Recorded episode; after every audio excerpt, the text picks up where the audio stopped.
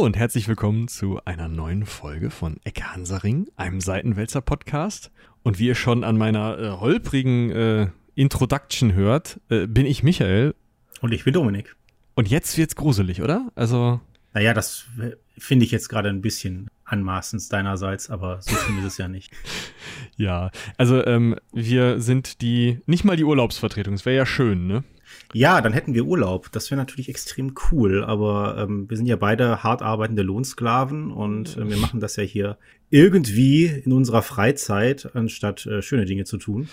Ja, ja, und äh, Moritz hat nicht Urlaub, nicht irgendwas, nicht hart arbeitende Lohnerei, sondern der muss sogar äh, kränkelnd im Bett liegen. Ich hoffe, er ist nächste Woche wieder gesund. Ja, hoffe ich auch. Weil, also wir haben, wir haben ja, also eigentlich, das ist eigentlich ganz, ah, das können wir schon spoilern, oder? Also nicht, ja, was wir besprechen, aber das wir besprechen. Wollten eigentlich nächste Woche eine Drei-Personen-Folge aufnehmen. Ich hoffe, das wird es auch. Ja, also ich meine, auf die würde ich mich auch sehr freuen. Ich habe ja nicht umsonst, wie gesagt, wir spoilern nichts, aber ich habe mich ja nicht umsonst um durch uralte Texte gequält. Vielen Dank auch nochmal dafür. bitte, bitte, ja. sehr gerne. Aber damit hast du eigentlich schon ein schönes, ähm, ja, ein, ja, eine Rampe gebaut, kann man vielleicht ein sagen. Bogen geschlagen. Text. Ja, es ist. Ja. Ja, ähm, also ihr habt ja alle schon in der Dingens, wie heißt das? In der Folgenbeschreibung. Ja. ja. im Titel sogar wahrscheinlich. Ich weiß nicht, wie ich die Folge nennen werde. Runen. Ich bin gespannt. Ja, vielleicht. Könnte man machen, oder? Ja. Äh, gelesen, dass es auch um alte Texte geht. Ja. Und äh, neben Filmwissen, ah, ich kann schon was verlinken in die Show Notes. Weißt du was? Wir haben noch mal über Tschernobyl gesprochen. Richtig, ja. Daher kennt ihr äh, Dominiks Stimme auch. Ja, und solltet ihr mal den Systemtest von Shadows of Asterin gehört haben, auch den habe ich mitgeleitet. So nämlich. Äh, das verlinke ich euch auch. Aber äh, eigentlich ist ja deine Profession beides nicht. Hm? Also ja, auch wenn du ein richtig. großartiger Spielleiter und äh, also ich weiß nicht, was dein Hirn davon hält, aber deine Augen scheinen auch gute Filmguckende zu sein. Äh, ja, sie, sie, gucken es auch auf jeden Fall in, in ja, in, in Abstufungen gerne. ja. Ähm, richtig, eigentlich ähm, bin ich Historiker und Skandinavist und jetzt haben wir mal ein bisschen miteinander gesprochen und haben gemerkt, es gibt tatsächlich die Möglichkeit, und da wartet man halt auch einfach so sein Leben lang drauf als Literaturwissenschaftler, dass man sagt, hm, da brauchen wir einen Skandinavisten für. ja, das passiert einfach nicht. Und ähm, also der Hintergrund ist eigentlich für die, wir machen noch mehr Cross-Selling, Michi. Ja, jetzt noch mehr Cross-Selling, ja. Ähm, vor ein paar Monaten hatte Charlotte im akademischen Viertel oh. ähm, Matthias zu Gast der ja in Skandinavistik promoviert. Wir haben auch zusammen studiert. Und Matthias sagte im Nachwort ein bisschen was darüber, dass es halt Themen gibt, gerade in der Altnordistik, wo man teilweise so ein bisschen angeguckt wird, wenn man sich damit beschäftigt, selbst wenn man das aus wissenschaftlichen Perspektiven tut. Und unser heutiges Thema Runen ähm, ist eins davon. Und äh, aus Gründen. Also angeguckt wird, weil ähm, ja, das sind diese altnorddeutschen, ja, wahrscheinlich werden die Leute sagen, also die, die, ähm, ne, werden dann sagen, ja, also alles, alles Germanentümelei, alles ja, altes genau. deutsches Zeug. Aber ja, auch die, auch, auch gewisse, gewisse Symbole aus der NS-Zeit zum Beispiel sind halt Runen und ähm, ja. Aber ich denke mal, es ist nicht sinnvoll, in der NS-Zeit anzufangen mit der Besprechung von Runen, oder? Nee, um Gottes Willen. Ähm, das Interesse fängt schon viel früher an. Aber warum wir halt darüber sprechen, ist, hm. um das mal ein bisschen aufzubrechen. Hm. Ähm, denn das Interesse an Runen an sich und auch was Runen überhaupt sind, da gibt es leider nicht so viel zu. Es gibt zwar einen Wikipedia-Artikel, weil wir alle wissen, was Wikipedia-Artikel sind. Ähm, und das Problem ist jetzt speziell zu Runen, es gibt im deutschsprachigen Raum nur ein einziges Buch, das kann ich auch gerne nennen, das ist Runenkunde von dem vor ein paar Jahren verstorbenen Klaus Düvel, ähm, das inzwischen in sechster oder siebter Auflage vorliegt. Ähm, das ist das Standardwerk. Das Problem ist, das ist studienbegleitend geschrieben, also für Altgermanisten oder für Skandinavisten. Und wenn man halt das nicht studienbegleitend liest, dann versteht man gewisse Fragestellungen nicht, die sich bei Runen ergeben, weil man den sprachlichen Hintergrund nicht hat. Okay, heißt das, es ist jetzt nicht sinnvoll, wenn ich das Ding äh, verlinke oder doch? Ähm, für den, wer, wer sich dafür interessiert, kann versuchen, das zu lesen. Es ist auch jetzt nicht, es schmeißt auch nicht mit Fachtermini um sich. Aha. Aber ähm, gewisse Eigenheiten von Runentexten, die wird man nicht verstehen, wenn man keinen Zugang zu der Sprache hat. Und ich habe halt im Studium, ich weiß nicht, ob das standardmäßig bei allen Skandinavisten so ist, aber ich habe halt auch halt Alt-West-Nordisch gelernt, das ist das Alt-Isländische. Und ich habe Schwedisch gelernt. Und viele dieser Texte sind halt in Altschwedisch oder Altwestnordisch oder was weiß ich was. Und natürlich gibt's auch altenglische Texte und auch alt, alt, äh, altdeutsche Texte in Runen. Ähm, es gibt auch lateinische Texte in Runen, da kommen wir noch drauf. Wenn man halt, aber halt zu diesem großen Teil keinen keinen Bezug hat, dann versteht man nicht, wo manche Schwierigkeiten liegen. Und ähm, das hat, führt halt dazu, ja, die, ich nehme an, du auch. Ich meine, du hattest ja auch wahrscheinlich nicht so viel Ahnung. Du bist ja äh, Archäologe und Historiker. Also äh, mein Altneudisch ist. Ähm ja, ich meine, auch du wirst so eine Vorstellung haben, was Runen sind. So was Vages. Ne? Ja, also ich kenne sie halt. Äh, also ich habe mal äh, zum einen dieses, diese, diese ähm, verschiedenen Kämme, Helme und Gedöns gesehen, wo irgendwer draufgeschrieben hat, das ist, das ist meins. Mhm. Oder vielleicht irgendwie äh, Einar war hier oder wer auch immer irgendwo war und an der Wand gekritzelt hat. Aber ansonsten, ich kenne die halt primär von Black Metal Covern und äh, naja, Uniformen aus Zeiten, äh, ja, ne? Ja, aus, aus und Filme und Bücher und also gerade Fantasy-Bücher und in Fantasy-Rollenspielen sind sie auch ganz dick drin. Also mm. Runen begegnen einem in der Popkultur an so vielen Stellen, aber halt kaum einer weiß, was es wirklich mit ihnen auf sich hat. Und ähm, darum haben wir ja gesagt, äh, oder ich bin, als ich, ich gefragt wurde, kannst du mal eine Urlaubsvertretung machen oder eine Krankheitsvertretung, habe ich gesagt, ja, sowas könnte ich mir vorstellen. Ähm, um mal so mit ein paar Mythen aufzuräumen. Ich bin natürlich kein gelernter Runologe. Das heißt das wirklich gibt's so. auch noch. Das heißt wirklich so, ja, ja. Okay, Runologen ja. sind spezielle Wissenschaftler, die sich, also die aus der Skandinavistik oder der vor allem der alten Abteilung der Skandinavistik oder der Altgermanistik kommen, mhm. die sich wirklich speziell mit Runen beschäftigen. Das bin ich natürlich nicht, aber ähm, für so einen groben Überblick, das traue ich mir schon zu. Was Runen sind und vor allen Dingen, wo falsche Vorstellungen von Runen. Okay. Und also ich habe so ein paar Sachen, hm, das sind jetzt nicht alles, äh, ich sag mal, Erfindungen von mir oder Dinge, die ich jetzt äh, glaube, sondern das sind teilweise Dinge, die mir gerade aufgefallen sind, als ich beim großen A nach dem Buch von Herrn Düvel gesucht habe, nämlich ähm, es gibt neben Runenkunde na, aus der Sammlung Metzler von Klaus Düvel 2008 erschienen in dieser Auflage. Ist die vierte, glaube ich, oder sechste? Vierte. In also ich Fall. glaube, inzwischen sind es in der sechsten. Ich habe noch die vierte und ähm, ich weiß, dass inzwischen noch eine weitere Auflage geben muss, weil als ich mit Matthias über die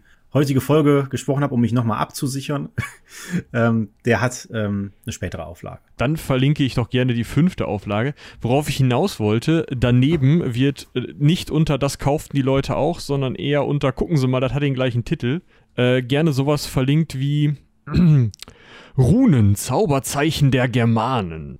ja, ja, genau. Oder was habe ich noch? Ja, also solche, solche ähm, Zauberbücher, irgendwie magische Zeichen. Hm, äh, was Esoterik. Ich, äh, ja, es gibt auch bei so Sachen wie, äh, ich darf gar nicht, weiß gar nicht, ob wir, den, ob wir solche Sender nennen können, aber sagen wir mal ähm, Sender, die Dinge an Leute verkaufen per Telefon. ähm, du darfst hier jede Marke nennen, wir sind keine öffentlich-rechtlichen. Du meinst HSE24, ja, QVC, Euroshop. Sowas, sowas in der Richtung, genau. Ja. Äh, da gibt es dann auch ganz gerne mal solche Angebote mit irgendwelchen Runen, Steinen, äh, also so kleine Würfelchen, wo Runen eingeritzt sind und die sollen dann helfen, was. Ähm, ja, also da gehst, das meine ich halt, es begegnet einem überall. Ja. Aber ja, das ja, aber ist, äh, wahrscheinlich anderes. doch, weil die echt kein Mensch lesen kann, so ungefähr, oder? Also jetzt nicht kein Mensch, aber die allerwenigsten und sich dann denken, ja, äh, keine Ahnung, die Ägypter hatten ihre Hieroglyphen, ja, und die Griechen hatten halt, äh, was die da so gemacht haben. Und mhm. äh, die, die Römer hatten ihre lateinische Schrift und wir hatten unsere Runen. Das haben wir uns doch damals, haben wir uns so ja, ausgedacht. Genau, genau. Das ist, das ist unsers. Ja, genau. Ähm, aber damit hast du ja schon zwei ähm, im Prinzip drei von diesen Mythen, äh, die so typischerweise mit Runen in Verbindung gebracht werden, genannt. Also einmal dieses, das ist so komplett eigenständig aus dem Germanen, beziehungsweise dem, dem Nordischen, ne, erwachsen. Ja. Äh, und, ähm, oder, und Runen sind extrem alt, also ne, die Römer hatten das und die Ägypter das. Und Runen sind magisch und sowas. Ähm, es gibt auch noch, Runen sind Codes, also Geheimzeichen. Wir werden jetzt gleich im Gespräch sehen, davon stimmt, von diesen vier Sachen stimmt eine halb. eine halb. Okay. Ja, das ist, das ist die Trefferquote. Und okay.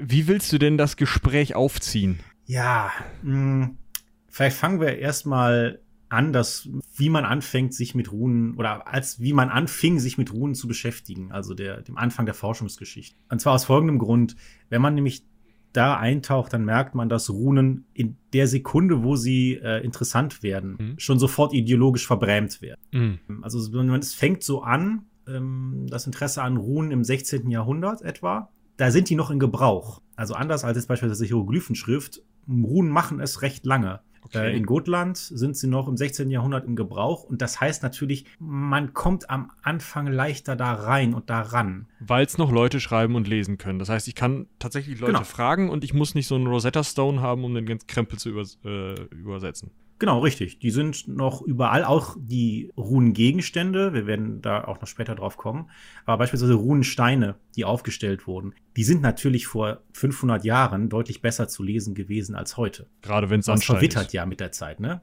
Ja, ja, Selbst, selbst wenn du es ein Granithaus, irgendwann, je nach Wetter und je nachdem, wo du den aufstellst, verwittert das und ist heute leider an vielen Stellen unlesbar. Es gibt ganz, ganz tolle Runensteine, von denen man im Internet auch noch viele Bilder findet ähm, sollte man auf jeden Fall mal so ein bisschen suchen. Es gibt leider auch falsche Runensteine, aber da kommen wir auch noch zu.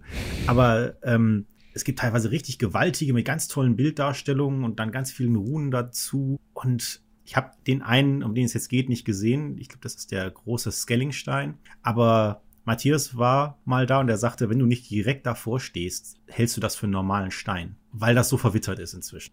Da ist jetzt, der, steht jetzt hinter Glas, das ist so ein riesiger Glaspavillon drum gebaut. Ähm, aber ja, das ist leider das Schicksal der Runensteine. Okay, aber das heißt, wie lange sind die jetzt verwittert? Die sind ja nicht alle im 16. Jahrhundert aufgestellt worden. Nee, nee, tatsächlich. Ähm, Runensteine sind im Verhältnis relativ jung.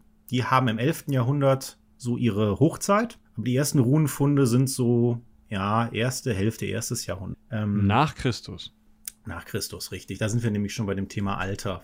Aber dann haben wir ja sozusagen vielleicht 1500 Jahre, ähm, ich sag mal, wirkliche Benutzungsgeschichte im Gegensatz zu was weiß ich, wann die mit der äh, alten, ähm, ja, römischen, also lateinischen oder griechischen Schrift angefangen haben. Ja, genau. Also, wie gesagt, Runen kommen auf, so, also das Interesse an Runen kommt auf, so 16. Jahrhundert, also zu Zeiten der, wo die Renaissance in Italien ist. Mhm. Und gleichzeitig oder etwas später beginnt in den Niederlanden die niederländische oder die nordische Renaissance. Ähm, ähm. Da gibt's, ja, da gibt's ganz, auch ganz tolle Bilder, das kann man einfach eingehen, niederländische Renaissance bei Wikipedia. Da ist es nämlich gut, weil da sind viele Bilder. Das können wir nämlich schwer beschreiben.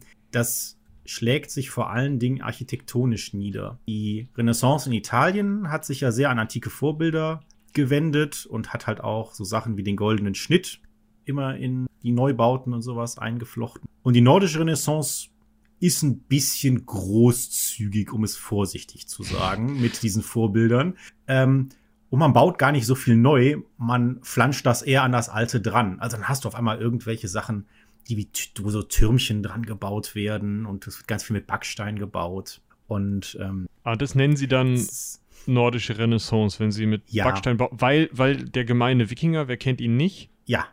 Genau. Ähm, äh, hat natürlich mit Backstein gebaut. Ja, natürlich, natürlich. Ah ja, okay. äh, ja. Und also das fängt in den Niederlanden an, das setzt sich dann so langsam durch Nordeuropa fort. Ja, ich wollte gerade fragen, warum das denn in den Niederlanden anfängt und sich nordische Renaissance nennt. Hat sich einfach irgendwann eingebürgert. Also den genauen okay. Grund kann ich dir nicht sagen. Ähm, aber wenn du beispielsweise das Hans Christian Andersen Slotted dir anguckst, ja. bei äh, das in, das in, glaube ich, in Kopenhagen steht, das ist halt auch so ein mehr so ein wuchtiger Bau, während wir Renaissance-Bauten ja sonst kennen, die sind so ein bisschen filigraner mit diesen ganzen Säulenhallen und sowas. Und das hat man in der nordischen Renaissance deutlich weniger. Und auch dieses Verhältnis vom goldenen Schnitt, das hat man auch fast nie gemacht. Du hast halt diese, kennst, kennst du diese, diese nutzlosen, äh, ähm, na, Maueranker, die an Gebäuden manchmal sind? So ein Gebäude, das mitten in der Stadt steht und da ist einmal so ein Maueranker drin, wo man ein Schiff verteuen könnte. Das ist so ein äh, typisches Ding der niederländischen Renaissance. Ja, ich, ich sehe gerade hier dieses äh, Hans Christian Andersen slotted und also weiß ich nicht. ja. Also ja, äh, aber ist ein Zwiebeltürmchen dran. Ich mag sowas. Genau, ja. ähm. genau. Das ist das ist so ein bisschen so eine Verhackstücklung und ja. ähm, dann hast du es natürlich, dass es nicht nur architektonisch interessant ist, sondern auch in der Malerei Und weil man sich halt so unbedingt von dieser antiken Renaissance absetzen möchte, versucht man halt das Ganze, also das ist so eine ideologische Frage, ne? Ich, wir wollen nichts übernehmen von da unten, sage ich jetzt mal. Ah, man, Und also man will sich halt ne? ganz klar abgrenzen. Ja. Okay. Und ne, wir haben halt unsere Runen und in dem Moment, wo man äh, das hat, fängt man an, falsch zu datieren. Und seien wir ehrlich, absichtlich falsch. Also ähm, es gibt einen schwedischen Erzbischof, der sagt, ja, die sind so um die Sintflut rum entstanden. Und Das ist ja auch ein ähm, ganz genaues Datum. ja, ist ein ganz genaues Datum, ist 3000 Jahre her oder so. Und äh, in Dänemark äh, sagt ein anderer Erzbischof, ja, die kommen aus einer Zeit, als es noch Riesen gab. Hier haben wir halt diese ganz klare Mythologie drin. Also ein Erzbischof spricht von Riesen, also typischen nordischen Mythenkreaturen. Ich wollte gerade sagen, das ist doch, also, ich meine, klar, heutzutage ist es ja auch so, wenn man da sitzt und sich irgendwie, keine Ahnung, ich sag mal, diese merkwürdig animierte Beowulf-Verfilmung, ich glaube von 2008 reinzieht oder so, Ja. da, oder, oder der 13. Krieger hier mit Antonio Banderas oder so, dann Ja. denkt man ja auch gleich an, an Runen und an Riesen und dann hat man diese ganzen Assoziationen auch und wahrscheinlich haben die die im 16. Jahrhundert auch gehabt, weil sie natürlich die, die Geschichten ja noch hatten, wenn die Runen ja noch verstanden wurden, dann konnten ja auch im Zweifel Geschichten, die in Runen verfasst waren oder aufgeschrieben waren, äh, noch da sein und es gab ja auch eine Volksüberlieferung. Oder mache ich jetzt Das den Runen richtig. zu viel, dass die ganze Geschichtsbücher gefüllt haben? Also da machst du ihnen tatsächlich zu viel. Ähm, Runen sind äh, deutlich schmaler in ihrer Benutzung. Also man hat, Mhm. es gibt Briefe, die mit Runen geschrieben wurden. Es gibt auch Anmerkungen und Notizen, die mit Runen geschrieben wurden. Aber von ganzen Büchern wüsste ich jetzt nichts, würde es nicht ausschließen, aber äh, wenn, dann sind es so die sehr vereinzelte Exemplare. Das ist, es, es gibt keine große Überlieferung. Mhm. Ähm, sie tauchen aber teilweise in der Schrift auf. Also man hat ja Lateinisch geschrieben lange Zeit. Mhm. Und wenn es dann den Laut im Lateinischen nicht gab für beispielsweise einen Eigennamen, Mhm. dann hat man die Rune genommen, die diesen Laut benutzt. Und äh, da komme ich gleich noch zu. Ne? Wie unsere Buchstaben auch, stehen halt Runen für Laute. So wie Mhm. unser F für den Laut F steht, steht die Fehu-Rune auch für den Laut F. F ne? Mhm. Und das heißt, du hast teilweise, das nennt sich Runica Manuscripta, das sind dann so Sachen, wo du halt im lateinischen Text auf einmal eine Rune findest. Das ist halt so eine Übergangszeit da oben. Also, weil zum Beispiel gibt es eine Rune für, was weiß ich, aus der Luft gegriffen, sowas wie TH. Ja, genau, diesen, diesen Laut. Und Ähm, den habe ich nicht, also schreibe ich kein TH, sondern ich schreibe halt dieses Runending. Genau, richtig. Mitten im Wort. Mitten im Wort. Oder auch am Ende des Wortes, wenn, wenn das eine Abkürzung sein soll. Aber äh, erkläre ich später Okay. einmal im Blog, wie, wie Runen eigentlich funktionieren. Ähm, und dann gibt es natürlich noch diese Theorie von wegen Sintflut. Äh, es gibt auch noch die Theorie, dass ein Enkel von Noah die Runen aus Asien nach Skandinavien gebracht hat. Also du merkst, äh, es ist einfach dummes Zeug. Ja, ich- ich wollte grad schlicht und ergreifend dummes Zeug. Dich nicht Also, unbedingt unterbrechen, weil ich dachte, da kommt jetzt irgendwie, weiß ich Nee. nicht, und dann kam ein Säbelzahntiger und die Neandertaler haben das von Aliens oder. Ja, okay, ja. Es ist halt dieses Prinzip, was nicht passt, wird passend gemacht. Aber das ist in Ich dieser weiß ganzen, ganzen nordischen Renaissance-Bewegung so ein bisschen so, oder? Also, wenn, wenn ich mir diese, diese Häuser angucke, habe ich dieses, ja, da baue ich jetzt mal einen Anker dran. Und für die Runen habe ich es ja dann scheinbar auch. Ja, es ist wirklich, es ist wirklich spannend. Ich weiß jetzt nicht, da kannst du als Archäologe wahrscheinlich ein bisschen mehr zu sagen. Ähm, natürlich konnten sie viele Runengegenstände nicht korrekt datieren. Das fällt auch ja teilweise heute schwer, Mhm. weil es gewisse Methoden natürlich nicht gab. Also haben sie halt einfach aus dem Wollen einen Fakt gemacht. Wir hätten gerne, dass das so alt ist, dass wir halt auch auf so viel Geschichte zurückblicken können, aber wir können es nicht. Und dann schreiben wir halt einfach irgendwas in die Bücher. Ähm, und man muss halt sagen, die ältesten Runen, also das älteste Runenfundstück, das ist tatsächlich nur eins. Das ist eine Mantelschließe, also auch eine Fibel. Das ist so ein Ding, womit man halt seinen Mantel ne, zusammen. Ja, so eine Sicherheitsnadel, so eine Genau. Advanced Sicherheitsnadel. Ja. Genau. Davon gibt es unglaublich viele Mhm. ähm, in der Zeit, auch ganz viele mit Runen drauf. Und die ist die erste Hälfte des, aus, des ersten Jahrhunderts nach Christus. Und die nächstältesten Funde, das ist dann zum Beispiel so ein Kamm oder so eine Mhm. Lanzenspitze, die sind dann schon von 100 Jahren später. Und also so eine Fibel ist ja meistens gar nicht, also nur, ich sag mal, nur in Anführungsstrichen, das ist schon relativ gut fürs Datieren, aber anhand der Form zu datieren. Ähm, das heißt, aus dem ersten Jahrhundert ist auch das genaueste, was wir da kriegen, oder? Ja. Ja. Ja. Okay. Also natürlich so eine Zeitspanne von etwa 50 Jahren. Sie könnte Mhm. auch ein bisschen älter oder ein bisschen jünger sein, aber das erste Hälfte des, des ersten Jahrhunderts, da ist man sich recht sicher. Und das ist das Problem von Runengegenständen insgesamt. Die sind immer auf, also die meisten Runengegenstände sind auf, äh, Runeninschriften sind auf so beweglichen Teilen, also Mantelfibeln, auf Mhm. Waffen, auf Alltagsgegenständen, auf Brakteaten. Das sind so große, breite, flache Münzen. Also noch flacher als eine normale Münze, so fast schon so eine Medaille.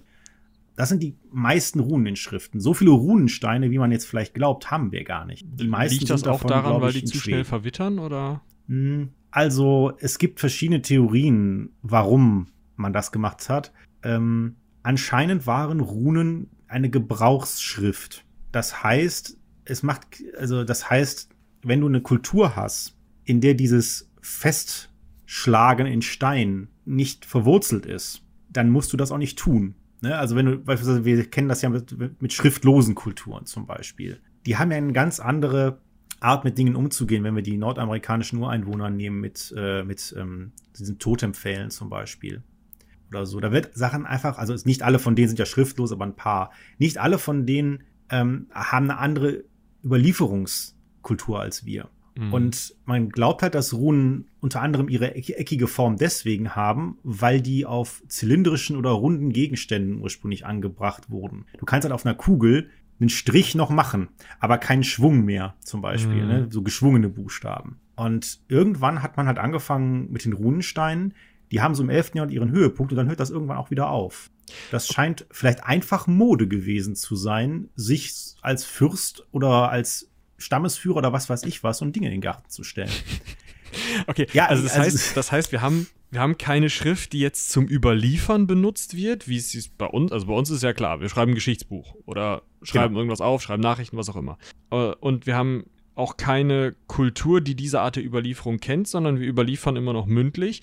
Und diese Schrift haben wir ja auch dann, wenn wir die nur auf, ich sag mal, Kämmen, Lanzenspitzen, äh, Fibeln, ähm, ja, diesen flachen Scheiben und so weiter kennen, haben wir ja auch nicht, wie es bei der Keilschrift ist, so eine, mh, ja, so eine Geschäftsschrift, wo ich halt, keine Ahnung, Thoralf schuldet mir noch sieben Sack Korn aufschreibe, sondern ich schreibe da nur drauf, this is mine. Zum Beispiel, aber auch diesen, diesen Satz, Thoralf schuldet mir noch drei Sack Korn. Kann, könnte auch sein, dass der auf einem Runenstab zum Beispiel festgehalten ist, also so ein Stock oder ein Knochen oder sowas. Ähm, also auch das gibt es. es. Also Runeninschriften sind fürchterlich banal in den meisten Fällen. Also wo man sie entziffern kann. Warum die so schwer zu entziffern sind, ähm, sage ich später noch, aber Runen sind halt so eine Alltagsgeschichte, scheinen so eine Alltagsgeschichte gewesen zu sein, von den Leuten, die natürlich schreiben konnten. Auch das Mhm. Voraussetzung. In einer, das das äh, ist ja auch so eine Sache für uns Historiker im Mittelalter, sagt man immer, ja, die Leute waren ja so ungebildet, die konnten ja nicht mal lesen und schreiben. Ja, aber sie brauchten es auch größtenteils nicht. Ne? Wenn du deinen, deinen Hof irgendwo hattest, da bist du ja maximal 20 Kilometer weggekommen in deinem Leben. Und wofür solltest du lesen und schreiben können? Also ja, es- besonders weil du ja keine es- doppelte Buchführung für eine Subsistenzwirtschaft brauchst. Also, Genau, Ne? richtig. Und Also- du, du lebst auch in einer Welt, in der das gar nicht von dir verlangt wird, in der es gar nicht mal nützlich ist, lesen und schreiben äh, zu lernen. Und das heißt auch, dass das Angebot von dem, was du lesen und schreiben könntest, nicht besonders groß ist. Und das gleiche Problem haben wir, also, oder Problem in Anführungsstrichen, aber das gleiche haben wir, wenn wir uns anschauen, dass die Runen im ersten Jahrhundert anfangen. Ähm, da sind wir ja relativ schnell im Frühmittelalter, ich meine, ein paar hundert Jahre.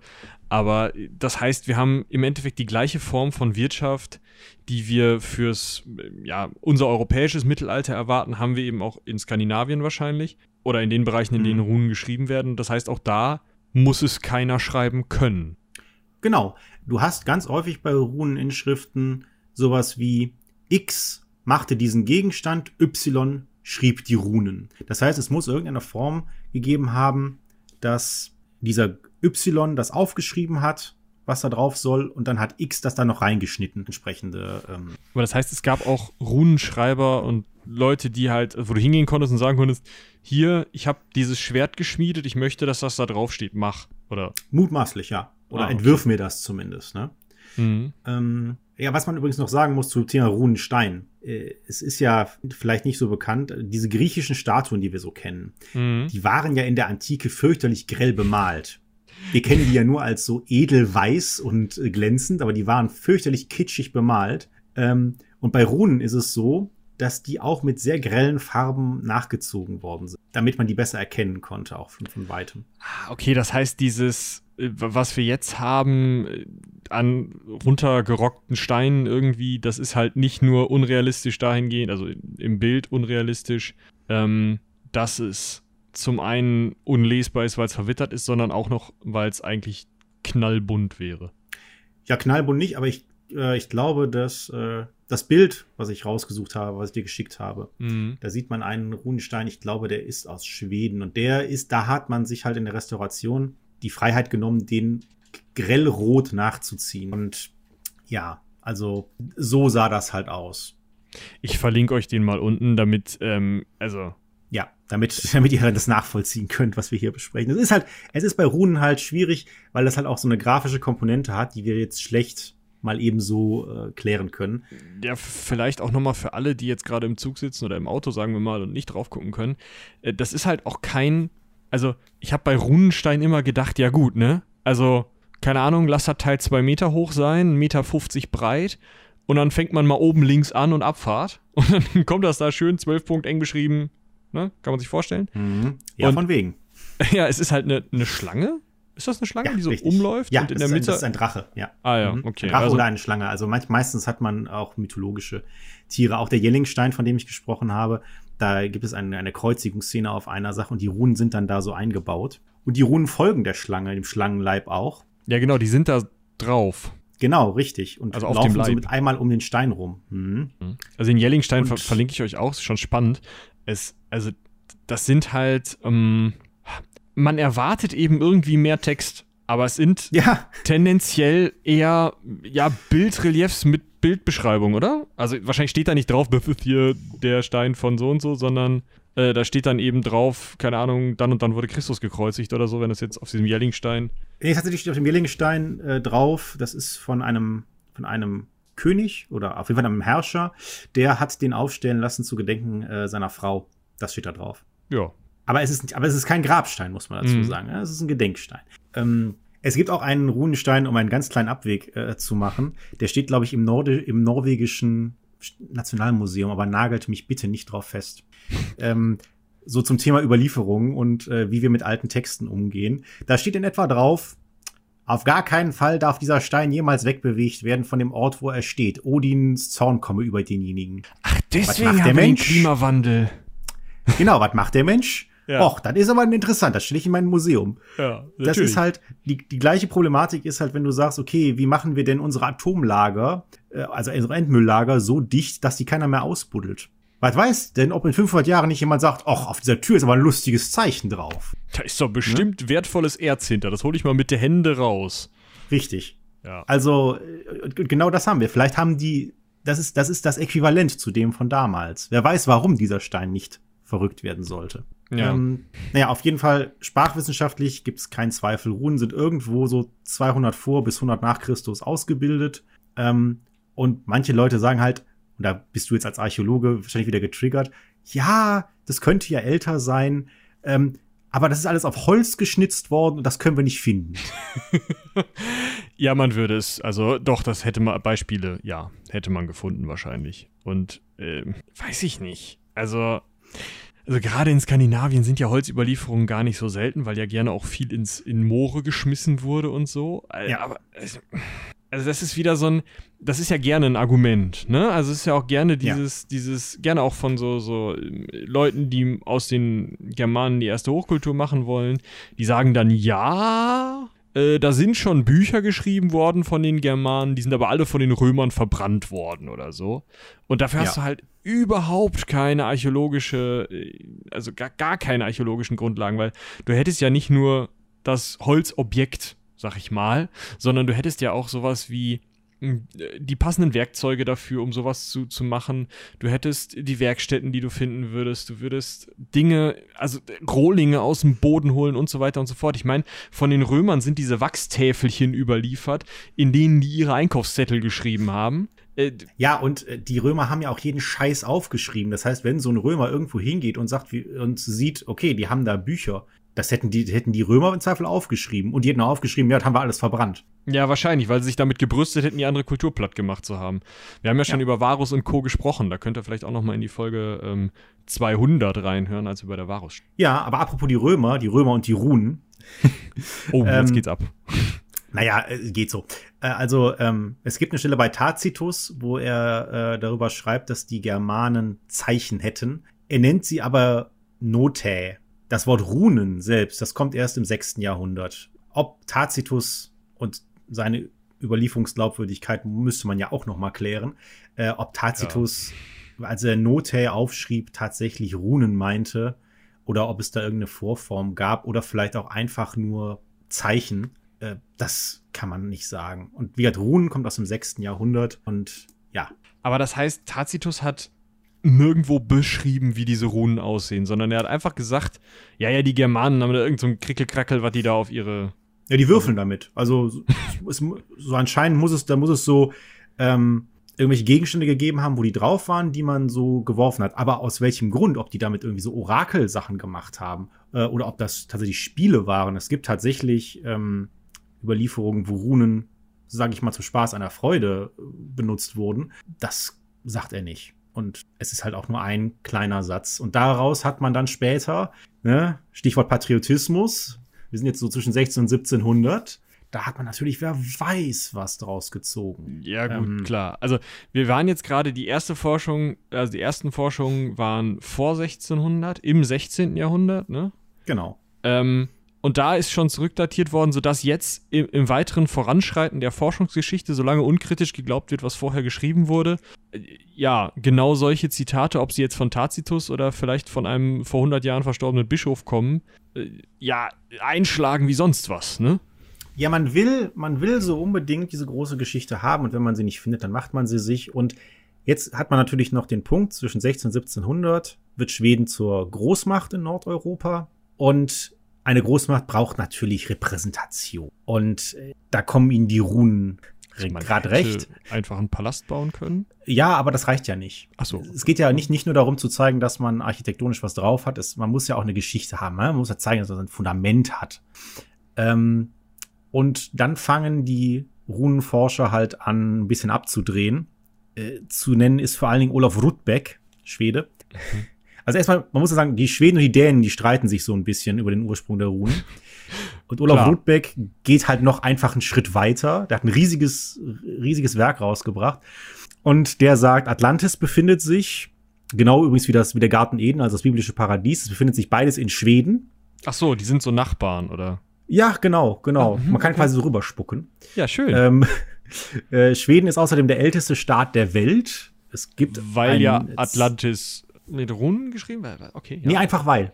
Ah ja. Mhm. mhm. Weil man ja halt, ne, man muss ja halt irgendwas haben. Und das Zentrum wäre in Alt-Ypsala gewesen. Und da hätte die ganze Menschheitskultur ihren Ursprung genommen. Und die Runen, und jetzt wird's, dreht's endgültig ab, sind den Nordvölkern vom Gott Merkur gegeben worden. Äh, warte, das, der ist doch eigentlich irgendwo weiter südlich in so einem kleinen Planschbecken zwischen Afrika und Europa und ähm, mhm eher, also ich meine, gut, für Schrift ist er zuständig, ne? Also das kann man vielleicht zwischen 16 und 1700 auch mal durcheinander bringen, wenn man. Aber nicht in der nordischen Mythologie. In der nordischen Mythologie kommen die Runen von Odin. Okay. Äh, der sie quasi, äh, das, ist, das führt jetzt ein bisschen weit. Also Runen kommen in der eddischen Dichtung ganz häufig vor. Mhm. Ja, gut. Ähm, da auch in ist Bitte? die auch da drin aufgeschrieben oder also sind das sozusagen die einzigen richtigen Bücher oder ist selbst die dann in, sag mal, einfacher zu schreibender Schrift aufgeschrieben? Ähm, da muss ich tatsächlich passen. Ich kenne mich mit der mit der okay. edischen Überlieferung, also mit der mit der de facto Überlieferung nicht so aus, aber ich glaube nicht. Es gibt Runengedichte, ähm, also wo ganze Gedichte wirklich in Runen geschrieben wurden. Es, und da die eddische Dichtung ja auch in Gedichtform ist, könnte es durchaus sein, dass es da Runen überliefert. Ähm, also der Überlieferung nach Odin hat, hat die Runen aus sich selbst heraus gebracht, ein Auge dafür geopfert, an den Weltenbaum genagelt mit einem Speer. Schön. Ähm, ja, das ist die, das ist die klassische. äh, Und diesmal war es halt Merkur, der Da war es halt Merkur, genau, richtig. ein Auge nach Atlantis und eins nach Eden gebracht hat. Ja, und das lag halt Al-Ypsala zufällig dazwischen. Ja, ja, natürlich, klar. Und da sind ihm Ja, dann die Runen runtergefallen. Okay, ja, Ja, ja. ich verstehe. Okay, Also, also, diese das Odins war, Überlieferung, diese Odins Überlieferung, die kennst du auch vielleicht aus einigen Metal-Songs. äh, Ja, ja klar, also Odin, äh, Ne? seine Raben und das, ja, genau. Da kennt man Weisheit das zu erlangen und so weiter, ja. Aber Mhm. dieses, das Merkur dann, da- man könnte auch daraus, glaube ich, einen coolen Metal-Song machen, so ist es nicht. aber, das ist aber schon, also wir sind immer noch zwischen 16 und 1700, also im 17. Genau. Jahrhundert, bei Olaf Rudbeck, der Rudbeck, ja. Rudbeck, okay, der das sich einfach ausgedacht hat. Ja, also Okay. man muss aber dazu sagen, zur, zur Ehrenrettung der, der Zeitgenossen, damals hielten das auch schon sehr viele Leute für Schwachsinn. Also äh, unter anderem Leibniz hat dazu was geschrieben, hat gesagt, der hat sie ja nicht alle. Ähm, das, äh, also so schlau war man dann ja doch. Mhm. Was ich aber an der Stelle auch noch sagen muss zur Ehrenrettung von Rudbeck und seinen Zeitgenossen, dadurch, dass die so in viel Interesse daran hatten, durch dieses patriotische, ähm, diese patriotische Dynamik, sage ich jetzt mal, dass sie unbedingt beweisen wollten, dass die Schweden oder die Dänen oder sowas halt die Runen erfunden haben, haben die unglaublich viel von diesen Gegenständen gesammelt und aufgeschrieben und abgezeichnet. Wir kennen, ganz viele Runenartefakte nur aus der Überlieferung dieser Zeit, aus Büchern, die damals darüber geschrieben wurden, weil die heute zerstört sind oder verwittert oder man sie nicht mehr finden kann. Ich meine, wie oft haben wir es äh, gehabt, dass man in irgendwelchen Museen auf einmal irgendwelche Sachen wiederfindet, die da seit 200 Jahren liegen. Und so ist es mit einigen Runengegenständen vermutlich auch, wenn sie nicht durch irgendwelche Katastrophen oder so tatsächlich äh, endgültig verloren sind. Mhm. Also deswegen, das ist schon dummes Zeug, aber es hat zumindest einen Lichtblick. Ja, gut, ne? also man, man hat Dinge bewahrt und äh, das ist ja ähnlich mit den äh, aufgeschriebenen Inschriften, die jetzt in der klassischen Archäologie, also da, wo wo es um Römer und Griechen geht, da ist ja auch vieles, gerade in den beiden Weltkriegen, äh, auch kaputt gegangen einfach, das vorher aufgeschrieben worden ist, teilweise vorher fotografiert wurde. Das ist auch, also auch heute noch ein Schatz, deswegen, also ja, das kann man zur Ehrenrettung, glaube ich, definitiv sagen. Ob man da jetzt die Story drumrum haben muss, weiß ich nicht, aber wahrscheinlich gibt es da einfach neue Editionen von, oder? Das ist auf jeden Fall interessant für die Wissenschaftsgeschichte. ich meine, wir, wir beschäftigen uns ja auch ganz gerne mal auf Seitenwälzer und auch in den verschiedenen Podcasts mal mit Wissenschaftskommunikation. Mhm. Das ist so ein Paradebeispiel dafür, wie Wissenschaft durch Ideologie verbrämt wird. Mhm. das ist halt auch dieses ganze Thema, Runen sind komplett eigenständig, äh, nordisch und so. Das ist auch einfach dummes Zeug. Also, das ist, wenn, wenn unsere Zuhörer nur eines aus diesem Podcast heute mitnehmen, aus dieser Folge, das wäre mir besonders wichtig, diese Idee, dass äh, Runen sowas äh, Eigenständiges äh, sind. Das sind sie nicht. Also ganz, ganz klar. Sie sind zwar lokal in diesem germanisch-nordischen Raum begrenzt, das stimmt schon. Und sie sind auch was Eigentümliches, aber sie haben Vorläufer. Und zwar, da gibt es ein paar Theorien. Äh, Die einen sagen, die Runen kommen aus der Kaiserzeit, also der römischen Kaiserzeit. Hm. Da gab es so eine Kapitalschrift und da basieren sie drauf.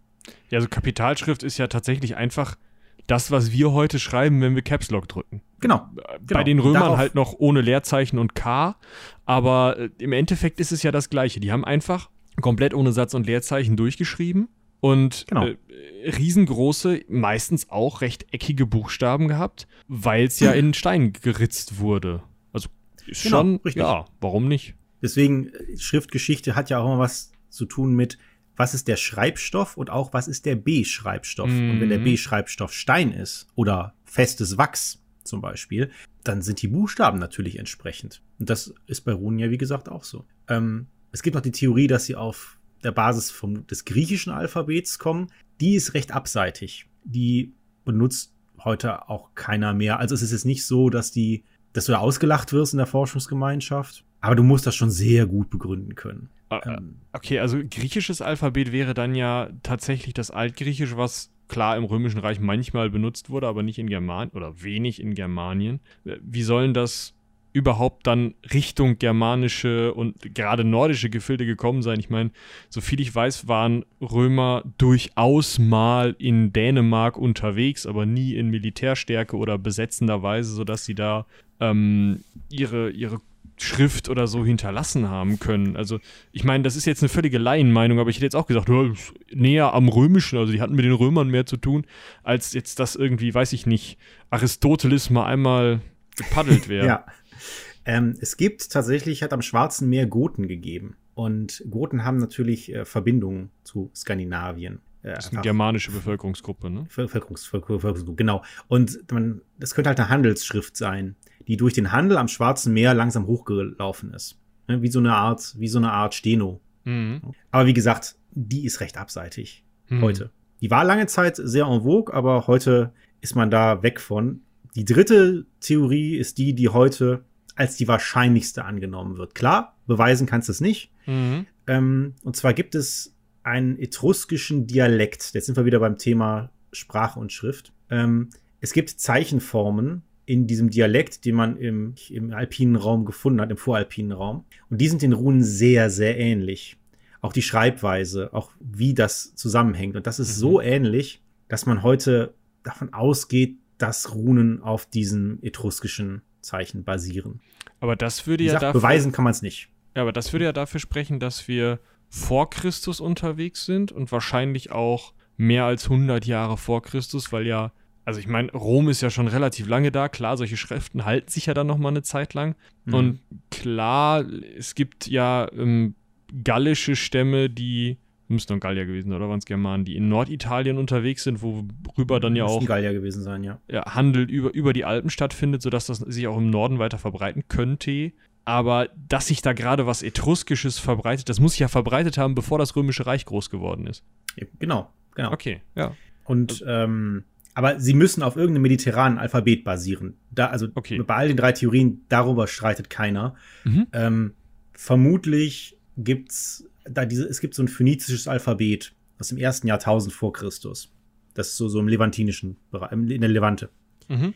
Und vermutlich geht dieser, ne, dieser etruskische Dialekt wiederum darauf zurück und die Zeichen davon und ne, so ist das über die Runen gekommen. Aber dass die Runen, dass irgendjemand äh, in, keine Ahnung, Südnorwegen auf einmal die Idee hatte, Runen zu schreiben. Das ist einfach falsch.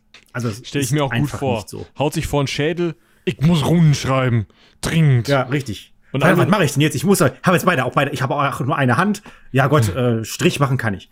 Ja. Ähm, das, äh, das ist also wie gesagt, das sollte man bitte mitnehmen. Runen sind nicht da einfach so entsprungen, Norden oder, im, oder in Mitteldeutschland oder was weiß ich. Das stimmt einfach. Das tut mit Sicherheit jetzt wieder vielen weh, die Runen ihrerseits ideologisch sehen, aber die das, müssen dann da damit klarkommen. Ja, das wird auch später in der NS-Zeit auch noch zu einem Problem für einige Forscher, denn diese Theorien über die, ähm, den Ursprung der Runen, die ist natürlich dann auch wieder eine ideologische mhm. und wird dann einigen Leuten auch zum Verhängnis. Aber so, aber so weit sind wir ja noch gar nicht.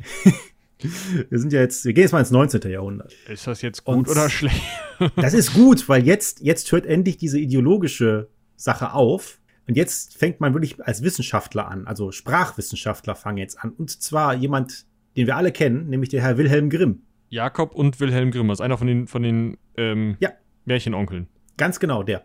Der schreibt das erste richtig große Buch äh, dazu. Und dann stellt man auch fest, dass es bei den Runen eine Entwicklung gab. Und zwar alte Runenreihen haben 24 Zeichen und jüngere haben nur noch 16 Zeichen. Wa Warum das so ist? Runenreihe? Ja, ah ja, genau, ja, gut, dass du es sagst. Ähm, also, Runenreihen ist, wie wir die Runen vorfinden, also hintereinander weggeschrieben. Ja. Und weil es eine Runenfolge, sage ich mal, gibt, die immer und immer und immer wieder aufgetaucht ist, hat man die ältere Runenreihe oder hat man für Runenreihen an sich den Oberbegriff der ersten sechs Runen genommen. Futhark. Gesundheit. Es gibt das ältere Futhark und das jüngere Futhark. Das ältere Futhark hat 24 Zeichen, das jüngere hat 16. Man vermutet, dass sich die Runen an die gesprochene Sprache angepasst haben. Das ist aber auch hier wieder nur eine Vermutung. Beweisen kannst du es natürlich kaum.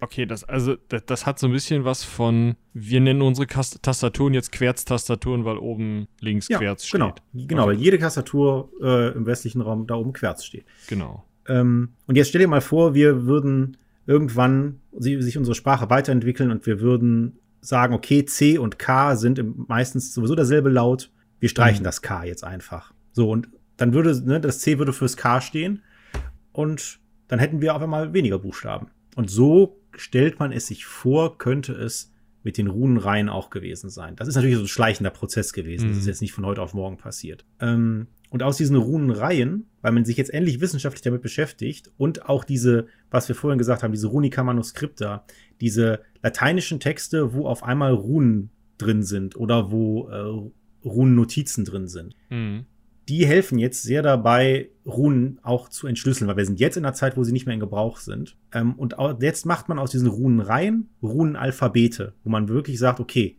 diese Rune steht für bei uns für diesen Buchstaben.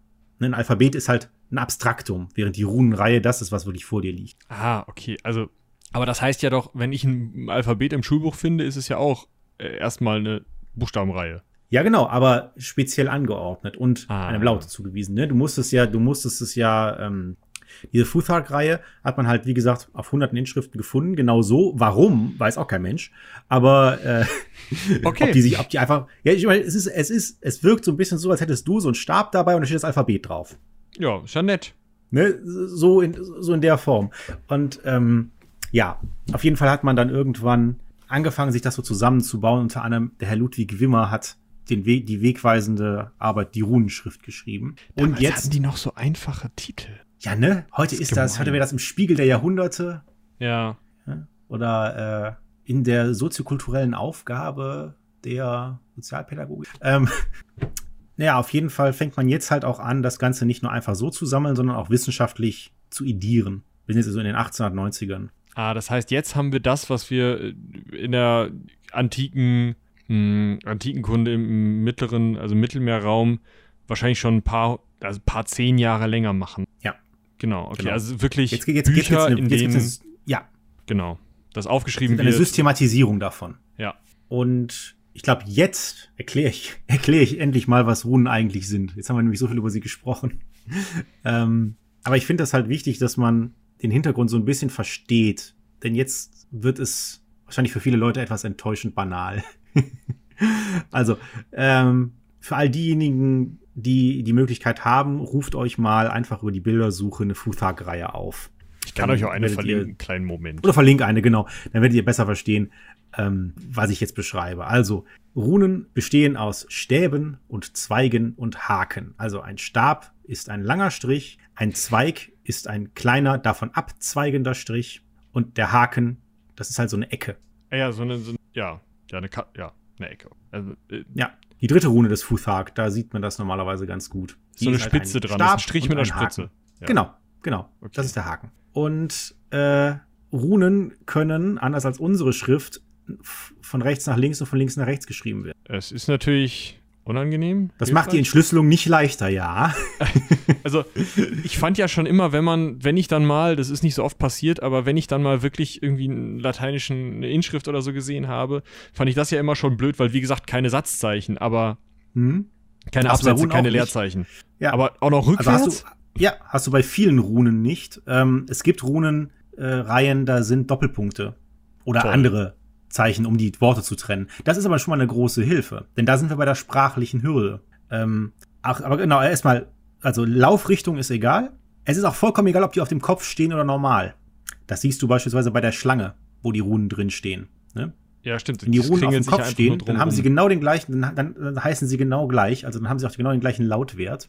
Ich, ähm, ich bin das noch gar nicht so richtig durchgegangen, diese Runenreihe, aber M und W wären damit ja nicht möglich in dem Sinne, sondern müssten das gleiche sein. Richtig, also wenn wir unsere Schrift hätten. Ja, genau. Aber was sagen die Runen meistens recht eindeutig. Okay. Ich wüsste jetzt gerade keine im Futhag, wo sie, äh, wo die Wenderune ein Problem darstellt. Genau, Wenderunen heißen die übrigens. Ähm, das beschreibt einfach nur, dass die Rune halt auf dem Kopf steht. Hm. Dann haben wir ja schon gesagt, Runen, wie unsere Buchstaben auch, haben halt auch einen Lautwert. Also stehen genauso für A, B und C wie unsere A, B und C. Aber jede Rune hat auch noch einen Namen. Beispielsweise die F-Rune hat den Namen Fehu. Fehu heißt so viel wie Vieh oder auch Besitz, kann auch Geld heißen. Okay, aber das heißt, das ist nicht nur F und Fehu, sondern auch noch eine richtige Bedeutung. Also ja. ein, ein Ding. Genau. Und jetzt heißt es halt, dass jetzt benutzt man diese Runen halt als Abkürzungszeichen für dieses Wort. Das erklärt natürlich in diesen Runen-Notizdingern äh, mit Latein und, ne, also wenn man dann sagt, mhm. ich habe viel Vieh, dann kann man ja ich habe schön auf Latein schreiben und dann viel Vieh, schreibst einfach zweimal die Fehu-Rune und dann ist gut. Zum Beispiel, ja. Okay. Und so hat man diese Runennamen auch entschlüsseln können. Nach und nach. Ah, ja klar. Weil ihnen lang, ne, weil ihnen durch den Kontext klar wurde, was das bedeuten soll. Und jetzt, wir haben ja schon gesagt, sie sind ohne Worttrennung geschrieben. Jetzt stellst du dir einmal kurz vor, du hast jetzt also eine, eine Reihe von Runen. Du weißt nicht, wie lang die Worte sind innerhalb dieser Reihe. Du hast in dieser Reihe, die kann nach, von rechts nach links oder von links nach rechts geschrieben sein. Du weißt auch die zugrunde liegende Sprache noch nicht, denn Runen sind ja erstmal nur Schrift. Du kannst ja mit unserer lateinischen Schrift kann ich ja Englisch schreiben, kann ich Französisch schreiben, okay, da sieht man es, aber ähm, ja, ich kann ja mehrere Sprachen über die gleiche Schrift ausdrücken. Das kannst du mit Runen auch. Also ich weiß die Schrift nicht, ich weiß die Laufrichtung nicht, äh, also die Sprache nicht, die, die Laufrichtung nicht. Und dann habe ich auch noch Abkürzungszeichen drin. Klingt. Wenn ich äh, aber ja, nicht weiß, wie lang das Wort ist, wie soll ich denn dann wissen, wo das Wort endet und wo eine Abkürzung kommt? Und das macht Runen so unfassbar schwer zu entziffern. Weil, äh, wenn du dir gerade jetzt äh, bei, bei Herrn Düvel ähm, wird das immer wieder klar. Du musst dich halt entscheiden. Manchmal lese ich das jetzt als Begriffsrune mhm. oder ist die Begriffs ist das nächste vielleicht eine Begriffsrune oder sind beides Begriffsrunen oder sind das beides Lautrunen? Was nehme ich denn jetzt? Also ich finde ja schon diesen Übersetzungsfehler, ich kann auch eine Urban Legend sein, aber ich glaube den äh, bisher von wegen Malum und Malum in der Bibel, ne? Also der Apfel oder das Böse. Eva pflückt den Apfel mhm. oder das Böse vom Baum das ist ja schon so ein Ding, das passiert dir schnell, aber bei solchen Runenübersetzungen, da hast du ja wahrscheinlich, also dieses Malum Malum Ding ist ja schon eine krasse Bedeutungsverschiebung, aber bei so Runendingern, da, da hast du ja wahrscheinlich äh, im Endeffekt einen Unterschied zwischen Olaf kam vorbei und plünderte das Dorf und Olaf war der reichste Bauer im Dorf, oder nicht? Theoretisch, je nachdem, was du halt hast. Und das meine ich halt mit sprachlicher Hürde. Wenn ja. man dazu weiß, in etwa wie die Sprachen sich anhören, ähm, also Altwestnordisch oder halt auch die heutigen skandinavischen Sprachen, dann kommt man halt auch noch dahinter, weil da geht es halt auch um Laute und Lautformung und sowas. Und dann merkt man, okay, deswegen ist das so schwierig. Wir haben ganz viele Runenschriften, die keinen Sinn zu ergeben scheinen. Beispielsweise dieser, diese, diese älteste Mantelfiel, von der ich erzählt habe. Da sind vier kleine Runen drauf. Ähm, was die bedeuten, weiß man nicht. Oder sagen wir mal so, Stand des Buches der vierten Auflage weiß man das nicht. Es mag sein, dass das inzwischen jemand geknackt hat. Aber auch da hast du halt Wahrscheinlichkeitslösungen. Mm. Ähm, aber das erklärt natürlich, warum man die Runen für eine Geheimschrift oder für eine magische Schrift hält, ne? Ja, äh, und da sind wir bei den Runen als magische Zeichen. Ähm, nö. okay, Einfach Dankeschön. Schönen also, Abend. Nein, also, äh, natürlich, es gibt, wie gesagt, wir haben ja schon gesagt, wir haben diese mittelalterliche Rezeption mit der eddischen Dichtung. Ähm, und schon damals hielt man Runen für magische Zeichen. Und wie du sagst, ne, dadurch, dass wir es nicht lesen können, an vielen Stellen, könnte es magisch sein. Aber wenn man sich anguckt, was wir an Runenfunden haben, wie ich schon sagte, die sind völlig banal. Also die Runen selbst äh, sind, haben sich da auch hingehend auch nicht verändert. In den, die allermeisten Runeninschriften, ich würde mich mal aus dem Fenster lehnen und sagen, 90 bis 95 Prozent sind der Name desjenigen, der den Gegenstand gefertigt hat. Und vielleicht okay. noch der des Runenschreibers. Ich gebe dir ein Beispiel. Ja. Es gibt äh, zwei kurz nacheinander gefundene Goldhörner aus Gallehus. Die wurden dann kurze Zeit später von irgendeinem Silberschmied aus dem Museum geklaut und eingeschmolzen. Ähm, es gibt aber heute sehr, sehr gute Repliken, weil man halt die so gut ähm, ja aufgeschrieben und auch abgezeichnet hat. Und das sind Hörner aus purem Gold. Das die sind mit, klingt cool. Die sind extrem fein verziert die sind mit großer handwerklicher Finesse geschaffen und beschriftet. Das ist ein ganz, also es sind nicht nur die Runen drauf, sondern da sind auch noch Verzierungen drauf. Ich glaube, so Tier äh, und so Pflanzen. Also es ist Riesenaufwand. Und die Inschrift heißt, ich Leutgast machte diese Hörner. Ja, danke. ja. Also. da, das sind Runeninschriften. Ja, okay. Also ich verlinke euch mal ein Bild von den Dingern. Äh, ich ja. sehe nicht mal, wo die Runeninschrift da drauf ist. Aber ist natürlich, also ich meine, klar, ist interessant für die Person, die das Ding geschaffen hat, da drauf zu schreiben, was, wer es war. Äh, und es ist auch irgendwie cool, dass ne, dass man das da schon draufgeschrieben hat. Und ach, hier ist auch nochmal so eine, so eine Plattierung davon, dass man so ein bisschen besser erkennen kann, was da drauf ist. Aber so richtig, ähm, also. Ja, such auch mal nach Frank's Casket. Musst du vielleicht okay. noch Runen dazu schreiben. Ähm, das kannst du auch gerne verlinken. Das ist auch eine ganz, ganz toller Runenfund. Das ist eine, ähm, eine Kiste oder Statue. Ich weiß gar nicht, wie groß das Ding genau ist. Ähm, aber da hat man auch sehr, sehr schöne Runen drauf und sehr viele schöne bildliche Darstellungen. Ähm, es ist schön erhalten geblieben. Da weiß ich den Text allerdings nicht, aber auch der ist, das ist, glaube ich, eine, der erzählt, glaube ich, äh, eine Geschichte. Okay, aber nichts, Auf jeden Fall nichts, ähm, ja, mythisch, ähm, was weiß ich. Ähm, ja, also du musst, wir müssen halt unterscheiden. Du kannst, da Runen Schrift sind, kannst du mit ihnen natürlich alles ausdrücken, was du mit jeder Schrift ausdrücken kannst. Äh, du kannst damit eine Einkaufsliste schreiben oder einen Zauberspruch. Aber es geht ja hier darum, dass die Runen in sich magisch sind. Und ja. das ist nicht der Fall. Okay. Also sie sind nicht magischer als unser Alphabet, könnte man sagen. Ja, stimmt. Das hast du ja auch im, was weiß ich, im Mittelalter, dass da die Meersburger Zaubersprüche, sag ich mal, mit mehr oder weniger unserem Alphabet aufgeschrieben. Genau. Ja, aber, ja, okay. Aber ist ja auch wieder klar, ne? Du kannst das nicht lesen, man kann es irgendwie auf jede Art und Weise schreiben. Geheimschriften werden ja auch schon mal auf den Kopf geschrieben. Vielleicht hat man noch diese ähm, Würfelspiele oder Kieselchen gefunden, auf denen vielleicht mal eine Rune eingeritzt war, um da irgendwie was, ja, entweder eben irgendeine Göttlichkeit zu beschwören. Man kennt das ja aus Filmen. Ich denke mal, solche Teile wird man mhm. schon mal irgendwo gefunden haben. Ähm, oder halt Spielsteine, auf denen Runen waren. Da hat dann gedacht, ja, das müssen die magischen, was weiß ich was, von den Germanen gewesen sein. Und da kam genau. es dann wahrscheinlich her, oder? Und es war auch in der Forschung eine Ewigkeit, eine lange Debatte, wie viel Prozent jetzt ähm, magisch ist und wie viel nicht. Ähm, man hat sich auf einen einzigen Runenfund einigen können, das Amulett von Lindholmen. Da steht ein isländischer Liebeszauber drauf. Den kann man zwar heute nicht entschlüsseln, aber da haben die Runen tatsächlich in sich magische Bedeutung. Aber das ist von hunderten Runen der einzige. Und das wäre ja genauso wie wenn man heute, keine Ahnung, so Schwurbler, die sich Zahlen auf die Hand schreiben oder sowas. Die glauben ja auch dann, dass die Zahlen eine magische Bedeutung hat. Ja, genau. Also es gibt auch, es gibt auch Leute, die sich äh, gewisse Runen tätowieren lassen. Mhm. Ähm, kannst du machen, ist halt ein Laut. Vieh. Ja, ich meine, ja, Vieh, genau, richtig. Ja, dem, das ist ein Vieh im Nacken, schön, ja. Je, je nach körperlicher Verfassung. Ähm, das ist, das ist, das ist halt wichtig, ne? Also da ist in sich erstmal nichts magisch dran. Aber äh, da sind wir dann auch bei den Nazis, ne?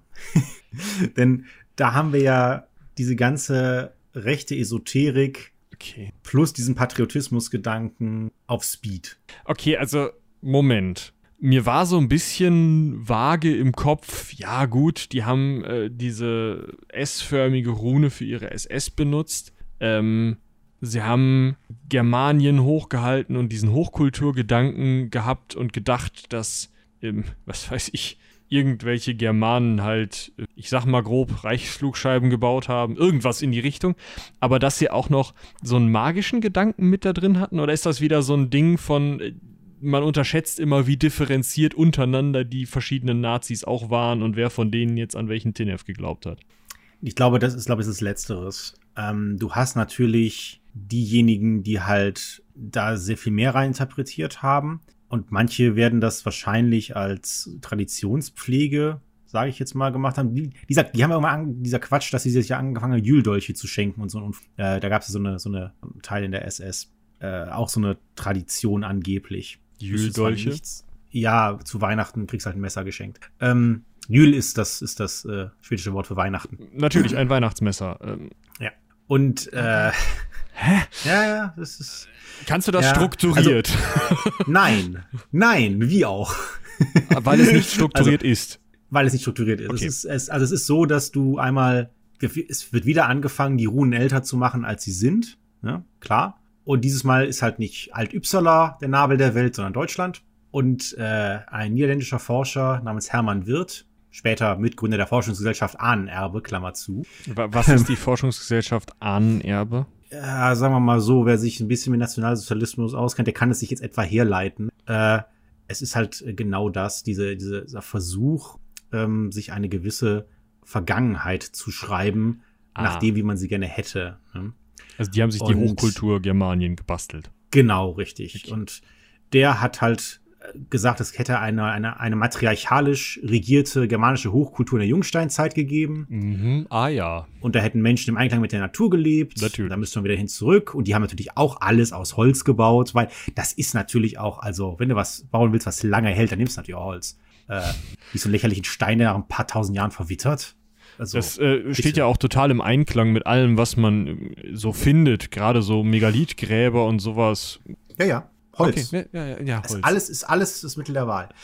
Natürlich. Ähm, und und die haben Runen geschrieben, diese jungsteinzeitlichen Matriarchen laut den Nazis, oder wie? Vielleicht, aber auf jeden Fall ist das, das ist auf jeden Fall die Herangehensweise an Okay. die Vergangenheit. Ähm, Und dann gab es einen Herrn Arns, das ist jetzt im Prinzip wissenschaftsgeschichtlich interessant, denn der hat, ähm, also der war deutlich jünger, der hat auch sehr, sehr viel über Runen geforscht und der hat dann diese, was ich vorhin erzählte, mit dem, etruskischen Ursprung, der hat das sehr, sehr vehement vertreten. Das war ein sehr beachtlicher äh, Runologe und das gefiel den Machthabern halt nicht. Sie wollten ja gerne ihren, ähm, sie wollten ja gerne das, ne, ihre urgermanischen Runen.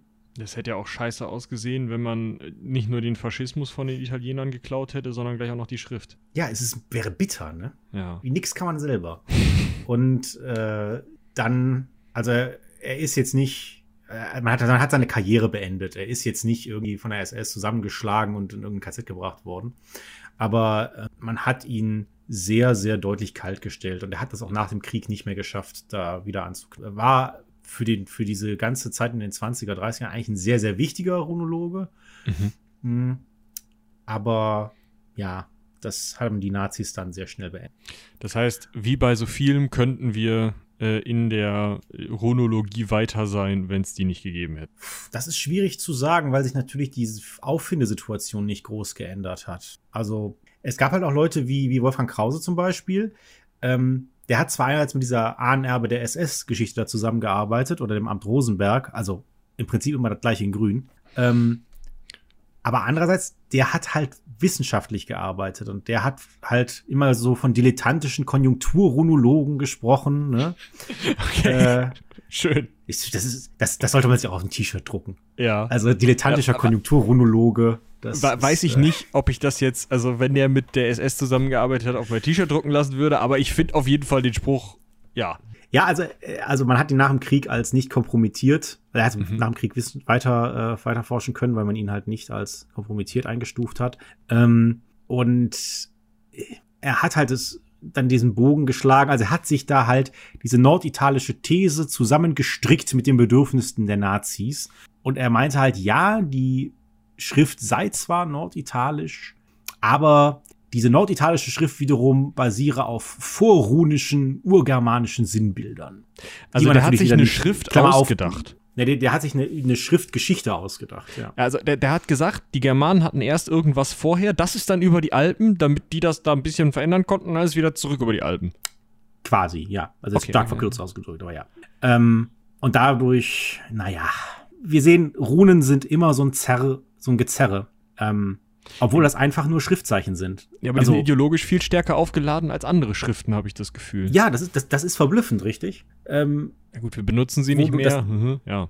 niemand würde, niemandem würde einfallen, das mit dem, mit dem, mit unserem Alphabet zu machen oder mit, dem, mit Kyrillisch oder so. Mhm. Ähm, also da diese Gewalt hinterzusetzen und zwar, wie gesagt, seit 500 Jahren etwa, seit das um 1500 angefangen hat mit dem Interesse an den Runen. Ähm, seitdem sind die in diesem Topf und deswegen sprechen wir da ja auch heute drüber, weil ich finde und auch sehr viele Leute aus der aus dem Bereich ähm, Skandinavistik und Germanistik oder Altgermanistik, das muss mal aufhören. Das ist einfach nur Schrift. Mhm. Es ist eine, auf vielen, also in vielen Dingen hat sie Besonderheiten, ja. Ähm, aber das haben andere Schriften auch. Guckt hier beispielsweise die chinesische Schriftzeichen, die sehr, sehr, ja, sehr, sehr kunstvoll sind und, und äh, für Laut- oder Halbsilben oder so stehen. Genau weiß ich es nicht. Ich bin ja kein Sinologe. Aber da reden wir halt auch äh, von was Besonderem, was jetzt nicht so ist, wie, wie wir das sonst so kennen. Und ja, dieses Gezerre. Es ist halt ein bisschen schade, weil sobald du halt irgendwas mit Runen nach außen trägst, haben Leute direkt halt diesen, diese, diese, diese Nazi-Sachen im Kopf. Ja, das liegt natürlich auch daran, dass, dass bis heute die Nazis die Dinger ja hochhalten, weil sie das glauben, was damals zusammengeschwurbelt wurde und einfach sagen, neuere Forschung kenne ich nicht. Genau, richtig. Aber gut, wir müssen noch einen Mythos klären. Ja, den einzigen, der ein bisschen wahr ist. Wir haben ja jetzt drei abgehakt, äh, also, aber einer ist ja noch. Wir, wir können noch mal rekapitulieren. Ja. Runen können Runen nicht zaubern. sind nicht uralt. Runen ah, können nicht zaubern, Runen sind nicht uralt und Runen sind auch keine eigenständige nordische oder germanische Erfindung. Okay. Aber wir können sie zumindest nutzen, um uns damit, also gut, anders. Natürlich könnten wir sie jetzt als Geheimschrift nutzen, weil wie viele Leute können die Dinger lesen? Dementsprechend könnten wir sie jetzt benutzen. ja, korrekt. Aber wurden ähm, sie auch als Geheimschrift benutzt, als sie geschrieben wurden? Also bis 1600 Keks. Oder bis ins 16. Ja, Jahrhundert? Ja, tatsächlich. Das ist, das ist tatsächlich richtig. Runen, es gibt Geheimrunen. Ähm, und äh, die sehen auch ein bisschen anders aus als die Runen, die wir so kennen. Äh, die haben tatsächlich ganz viele verschiedene Formen. Einige sehen so ein bisschen aus wie so Blätter, andere sehen aus wie gedrehte Besenstiele. Äh, also es ist ganz, ganz seltsam. Äh, aber die funktionieren fast alle immer gleich. Ähm, ich habe ja gesagt, Runen, du hast Runenreihen, mhm. wie das Futhag, das sind, sagen wir jetzt mal 24 Zeichen. Und jetzt ordnest du diese Zeichen als Matrix an. Sagen wir bei 24 Zeichen, du machst vier mal sechs Zeichen untereinander. Mhm. Das mache ich und das machst du. Und jetzt möchte ich dir eine geheime Nachricht zukommen lassen. Dann schreibe ich meine Rune folgendermaßen. Ich mache erst einen langen Strich und dann mache ich, sage ich jetzt mal, links zwei Striche und rechts drei Striche. Dann weißt du, okay, ich gehe in die zweite Zeile und da nehme ich die dritte Rune. Schreib mhm. die auf. Meine nächste Rune hat jetzt, keine Ahnung, 1 und 4. Okay, weißt du, erste Zeile, vierte Rune. So, und so geht das so lange, bis du einen Text in Runen vorliegen hast. Aber das kann ich doch mit jeder anderen Schrift auch machen, oder nicht? Ja klar, aber Runen, äh, damit, mit denen hat man es halt gemacht, das ist überliefert. Okay. Und es hat natürlich auch noch ähm, folgenden Vorteil, solange du nicht, ähm, solange du die andere Runenmatrix nicht kennst, kannst du den Text nicht entschlüsseln. Nur wer diese Runenmatrix kennt, kann den entschlüsseln. Und weil Runen natürlich in so vielen verschiedenen Reihenfolgen geschrieben wurden, im Gegensatz zu unserem Alphabet, was immer gleich ist, sind die Matrizen auch unterschiedlich, oder? Genau, richtig. Du könntest ja eine andere Runenreihe als mhm. zugrunde legen und du kannst sie ja noch unterschiedlich aufteilen. Diese 24 Zeichen kannst du ja aufteilen, wie du möchtest. Ja, klar. Ja, wenn du sagst, okay, ich mache jetzt zwölf Zeilen und ich mache aber nur zwei Spalten. Ja klar, dann mache ich viele Striche auf der linken Seite, aber das kann man ja austarieren. Ja. Ja, Richtig. Also ist, möglich ist das. Und das tatsächlich äh, verwendet worden, um einfach sowas zu sagen wie, keine Ahnung, äh, heute Abend kommen wir mit dem Langboot oben rum. Ja, äh, unter oder, anderem. Also kriegerisch ja, und, und jetzt, nicht? Ja, auch, aber, aber auch, es gibt auch, äh, es, man hat es auch in Briefen benutzt. Das heißt, da vielleicht also ich weiß es wirklich nicht, wie viele Runenbriefe es gibt und was da so drin steht, aber es könnte ja sein, dass da irgendwelche Treffpunkt, Treffen ausgemacht wurden im Geheimen. Du hast ja dann immer noch den, selbst wenn du das alles entschlüsselt hast, selbst wenn du irgendwie an diese Zeichenfolge gekommen bist, ne? Dann musst du ja immer noch diese Abkürzungen auflösen, die die Runennamen bedeuten. Ne? Selbst, selbst das ist ja auch für, für Leute, die Runen können, gar nicht einfach, oder? Also auch selbst wenn, wenn das dein ganz normaler Tagesgebrauch ist, oder? Ja, also ich, ich, ich gehe mal davon aus, als Laie, dass ähm, es so eine Art Konsens gegeben haben wird beim Lesen. Also, also beim Lesen der Runen, beim Schreiben der Runen. Äh, es macht ja keinen Sinn, irgendwas zu schreiben, was eine halbe Stunde braucht, bis man es, bis es jemand entziffert hat. Ich nehme an, dass dieser Konsens äh, uns einfach heute fehlt. Vielleicht äh, aber auch haben die, da sie auch in verschiedenen Sprachen geschrieben haben, vielleicht hatten die damals auch Schwierigkeiten, wenn du, keine Ahnung, eine Runenreihe dann aus, Alt, aus England kriegst, aus Altenglisch. Ähm, mag sein. Hm. Was wir aber auch wissen ist, dass diese Geheimrunen nicht nur aus, sag ich mal, sinistren Gründe oder Geheimhaltungsgründen gemacht wurden, sondern auch einfach als Spaß. Man weiß tatsächlich, dass es ähm, Spaß, also dass, dass, dass sie, dass sie um zum Zeitvertreib Rätsel geraten haben. Und also, da kann man dann kann man Geheimrunen für benutzen. German Sudoku. So quasi, ja. Okay. Das ist einfach so, so, so Rätselspielchen, das ist mhm. tatsächlich überliefert. Cool. Ja, und vielleicht äh, wirkten die auch einfach feierlich oder dekorativ. Man findet sie nämlich teilweise an, ähm, sage ich mal, offiziellen Gegenständen. Ähm, und da könnte es einfach sein, dass die zur Verzierung da waren. Dass man einfach gesagt hat, okay, hier steht jetzt der und der Text, was weiß ich, Harald ist König. Aber das sieht als Rune nicht so schön aus. Wenn wir das aber in Geheimrunen machen, dann kriegt das halt so eine, dann kannst du da halt ganz äh, schöne fast symmetrische Muster draus machen. Ne, du kannst die Geheimrunen auch so eckig anordnen oder, äh, oder so viereckig sogar. Ich, ich vergesse so. immer, dass, dass das ja dann auch noch gedreht werden kann und, und was weiß ich mhm. was alles. Aha. Genau. ich, also ich habe halt die ganze Zeit eine Runenreihe vor mir liegen, eine ganz, ganz klassische irgendwie, wie sie die Wikipedia hergab. Und denke halt immer, ja gut, die wurden so rumgeschrieben, aber nein, man konnte sie ja drehen. Und das geht natürlich mit den geheimen Runen auch. Äh, okay, ja, ja, schwierig. Richtig. und, äh, und es gibt auch noch tatsächlich den Fall, dass du, es gibt ein paar Texte, da hast du mehrere dieser ganzen Chiffriersysteme in einem einzigen Text. Und da geht man davon aus, da wollte der Verfasser vor allen Dingen zeigen, was er kann. also, okay. also pure, Eitel, pure Eitelkeit. Ja, ja, cool.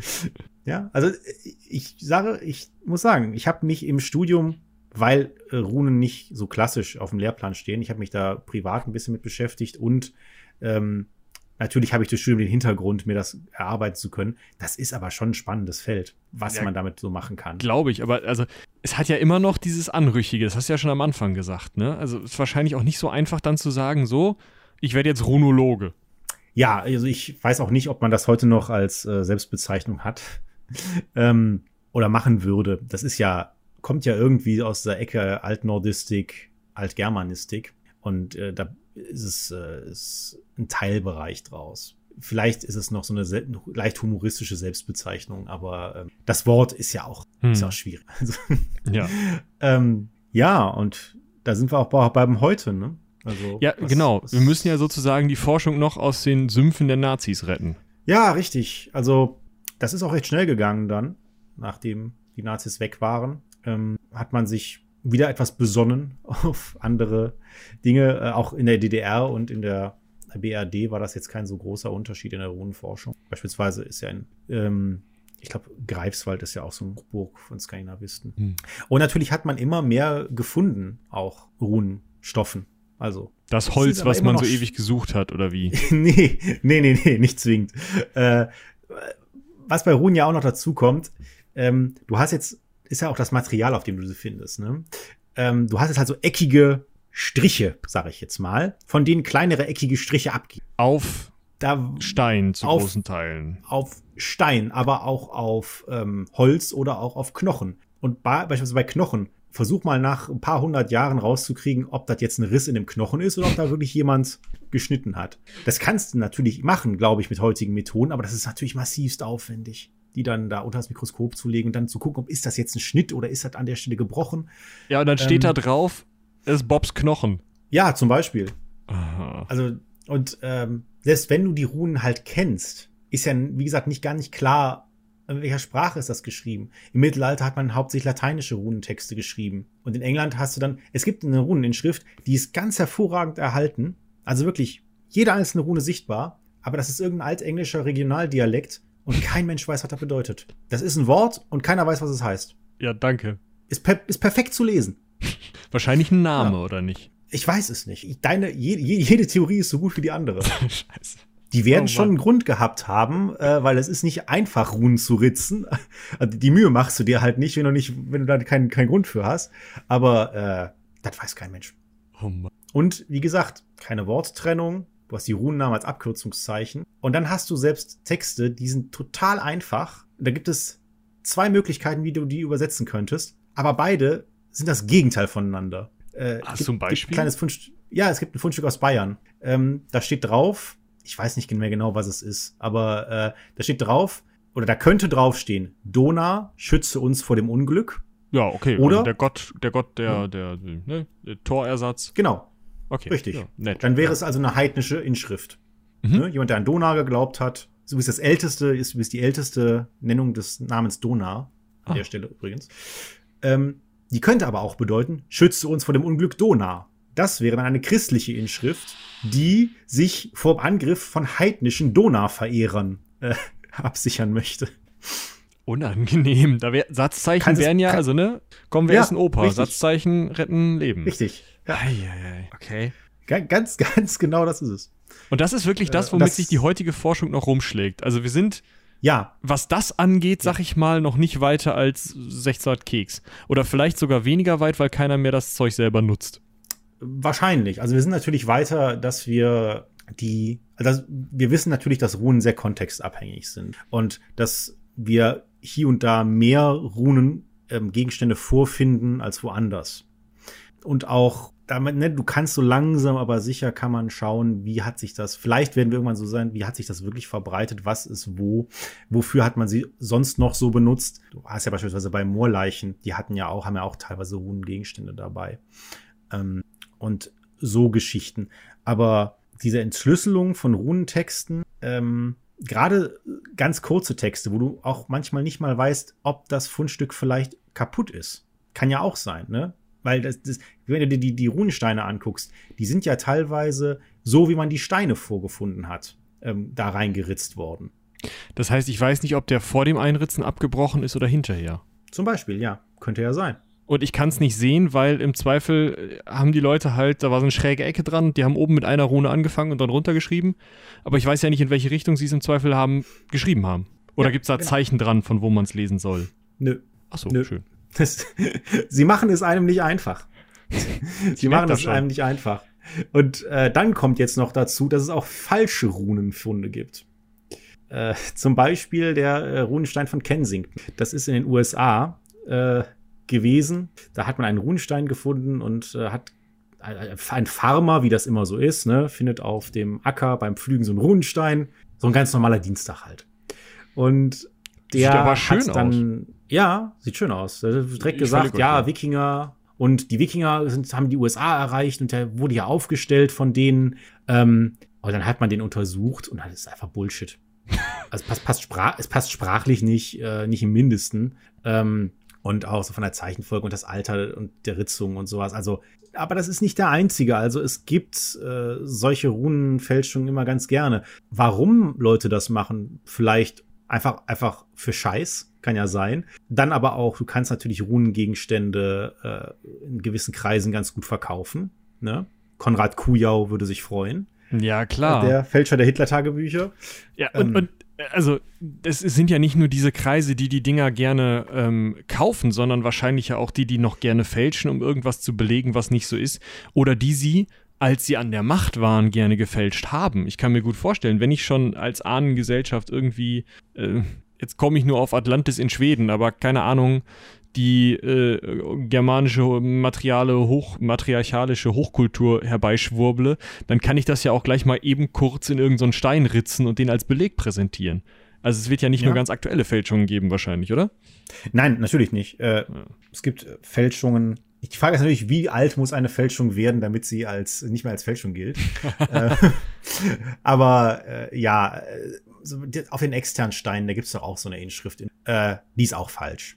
Ach, schön. Also auch, auch ganz klar, gar keine Frage. Ähm, und natürlich hast du es immer noch so, wenn du so einen Runengegenstand findest, dann hast du zumindest eine Chance, in, also entweder in der Forschergemeinde oder je nachdem, wie spektakulär es ist, vielleicht sogar in der Öffentlichkeit eine gewisse Beachtung zu finden. Manche Leute werden das vielleicht einfach aus Geltungssucht. Hm, einfach ins Fernsehen wollen, klar.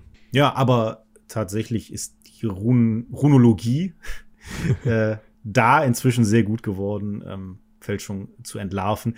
Man merkt ja auch, Runen haben so viele Gesetzmäßigkeiten, mhm. die wir gar nicht, schon gar nicht kennen. Aber das macht sie natürlich für den Laien sehr schwer zu fälschen. Ja klar, du kannst höchstens ähm, was Echtes abschreiben, aber ansonsten kennst du nicht alle Regeln. Richtig. Und auch wenn wir die Regeln nicht kennen, wir merken an einigen Stellen doch, wenn sie gebrochen werden, sage mhm. ich jetzt mal. Also mhm. wir mit die Forscher. Ich bin ja ja. eher Historiker als Skandinavist, aber ähm, und natürlich die archäologischen Untersuchungen, das äh, wirst du besser wissen als ich, gehe ich von aus. Äh, heute einen Stein zu behauen und das äh, für 300 Jahre ja, alt schwierig. zu machen, das, das ist nicht mehr so einfach. Das, das war natürlich früher ganz anders. Ähm, ja, aber Runen, wo haben wir heute noch Runen? Ne?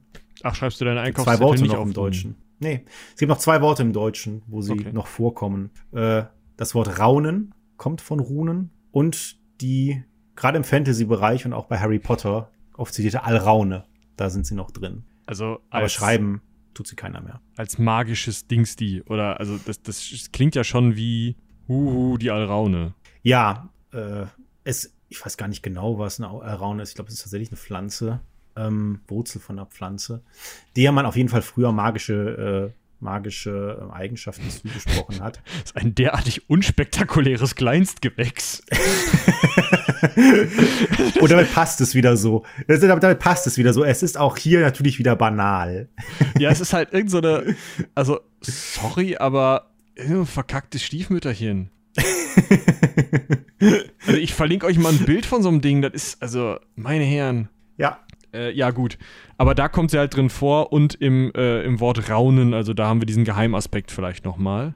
Genau, dieses leise miteinander sprechen, jemand etwas zuraunen. Aber sonst, heute schreibt keiner mehr in Runen. Ich habe neulich, als ich den ähm, Film The Northman gesehen habe, mhm. die haben tatsächlich ihre Kapitel, also da kommen so Title Cards, mhm. und da haben sie Runen verwendet. Ich, weil die Title Cards recht Title Cards recht kurz waren, mhm. äh, habe ich es jetzt natürlich nicht so schnell übersetzen können. Ich kenne jetzt auch das Futhag nicht auswendig. Aber ähm, was ich gehört habe, ist, sind diese Inschriften recht gut, weil sie von einem, weil sie da wissenschaftliche Beratung hatten. Theoretisch, wie gesagt, könntest du heute in Runen schreiben. Das ginge. Allerdings nicht so wie die damals. Uns fehlt, uns fehlt diese, diese Bedeutung der Runennamen. Die können wir zwar nachschlagen, aber sie kommt natürlich nicht so uns nicht so glatt aufs Papier. Mm. Der ist nicht so intuitiv. Also wir, wir genau. wissen einfach nicht, auch wahrscheinlich die Nuancen in der Bedeutung haben wir nicht, weil die Sprache, äh, wahrscheinlich ist es ja in jeder Sprache auch nochmal anders, dass diese, dass die andere Färbungen haben, diese einzelnen, also es das heißt ja Vieh und viel Geld so oder Reichtum dann heißt es vielleicht im, ich sag mal, dänischen eher Vieh und im eher, schwedischen eher Reichtum oder so. Also diese, diese Nuancen hat man wahrscheinlich auch nicht. Wahrscheinlich wäre es am einfachsten, wenn wir Deutsch schreiben würden, also unsere jetzige Sprache mit Runen, oder? Also für uns. Genau, aber dann können wir auch deutlich einfacher unser Alphabet nehmen. Also, um, mal die Runennamen vielleicht noch zum Schluss einmal ein bisschen zu illustrieren. Also wird F, Fehu steht für Vieh oder beweglicher Besitz. Äh, ich, ich spreche die jetzt nicht zwingend richtig aus. Ich möchte da um Vergebung bitten. äh, die zweite U, Uruth, steht für Ur, also Auerochse, was okay. aber auch männliche Kraft heißen kann. Aber ist ja die auch dritte, schon wieder Vieh, oder? Sollte man meinen, ne?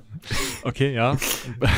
äh, Auerochse ist, glaube ich, ist, ist ja nicht zwingend domestiziert. Ja, Vielleicht geht es ihnen darum. Die dritte, das ist, der Laut ist das TH, Thurisas, das steht für Turse oder Riese kann aber auch unheimliche, schadenbringende Macht heißen.